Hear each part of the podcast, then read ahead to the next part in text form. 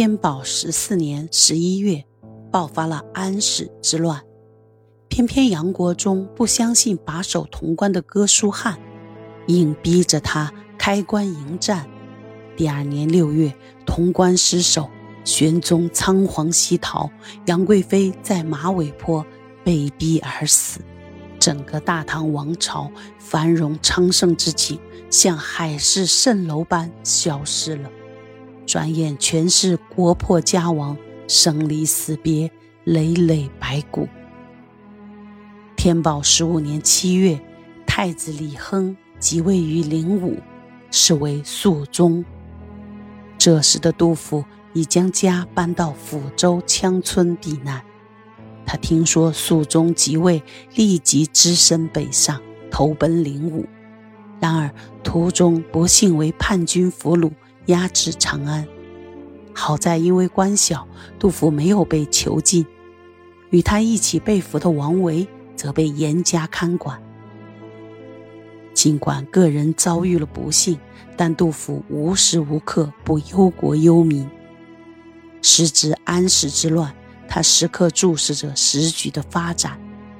在此期间，他写了几篇文章，为剿灭安史叛军献策，考虑如何减轻人民的负担。从安史之乱起，到他逃离长安入蜀的四五年间。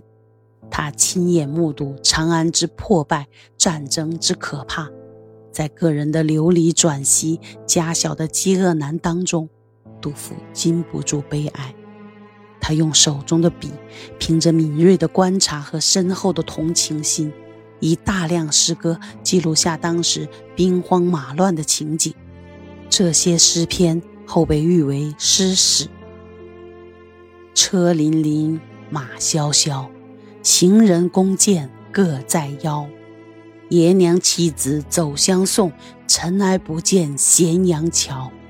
牵衣顿足拦道哭，哭声直上干云霄。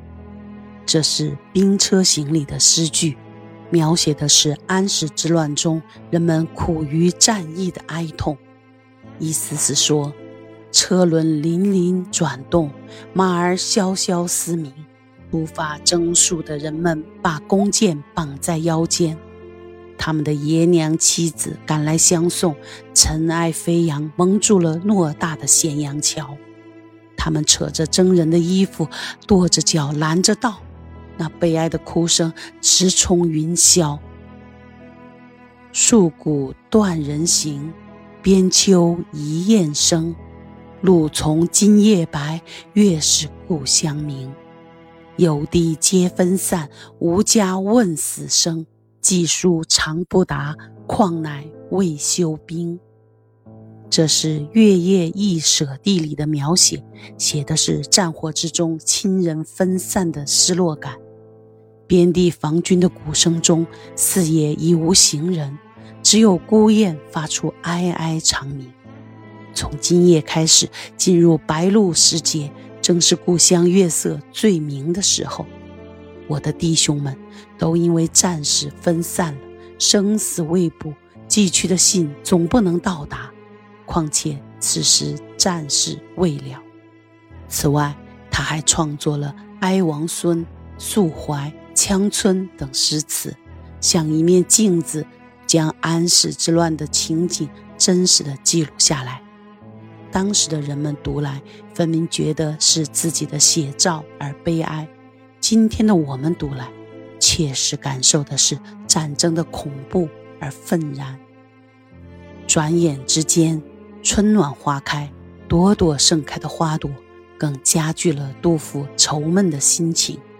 他写下了《春望》这首千古名篇：“国破山河在，城春草木深。”感时花溅泪，恨别鸟惊心。烽火连三月，家书抵万金。白头搔更短，浑欲不胜簪。至德二年（七五七年）四月，郭子仪大军来到长安北方，与占领长安的安禄山作战。四十五岁的杜甫打扮成乞丐模样。冒险从城西金光门逃出了长安，穿过对峙的两军，来到凤翔，投奔了肃宗。肃宗见到这位白发苍苍、未老先衰的诗人，十分欣赏他的忠贞，拜他为左拾遗。左拾遗即为谏官，是对天子不当的言行进行劝谏，故世称杜甫为杜拾遗。不料杜甫很快因营救当时宰相房管，触怒肃宗。当时因房管的门客收了人的红包。唐肃宗便把房管免职，杜甫立刻上书说：“罪系不宜免大臣，即不该因太小的罪过罢免宰相。”这句话可把肃宗惹怒了，传令三司联合调查杜甫。好在宰相张浩出来打圆场，向肃宗求情道：“假如给杜甫治罪，那从此再无臣子敢向皇帝谏争。”岂不是陛下自绝言路吗？肃宗这才放过杜甫，把房管贬为滨州刺史，贬杜甫为华州司功。乾元元年（七五八年）年底，杜甫暂离华州，回家探亲。途中来到石壕村，见到官府拉人当佛，一位老婆婆家三个儿子都死了。官府竟然将抱着孙儿的老婆婆抓走，见到这幕拉夫的悲剧，他啼笑皆非，感慨之下写下了《石壕村》。终于回到家中，家人恍如隔世。战火之中，家人再次相见，真是说不出的百感交集。妻子希望他不要再离开了，可是杜甫是请假返乡的。男子汉大丈夫，在国家危难时的责任感，让他狠心地拒绝了妻子，再次返回华州。此时，唐军与安史叛军发生了邺城之战，唐军大败。杜甫亲见战乱给百姓带来的无穷灾难，感慨万千，奋笔写下了不朽的诗篇《三吏》和《三别》。三吏是新安吏、石壕吏。潼关吏，三别是新婚别、垂老别、无家别。回到华州后，将其修订脱稿。满目悲生事，因人作远游。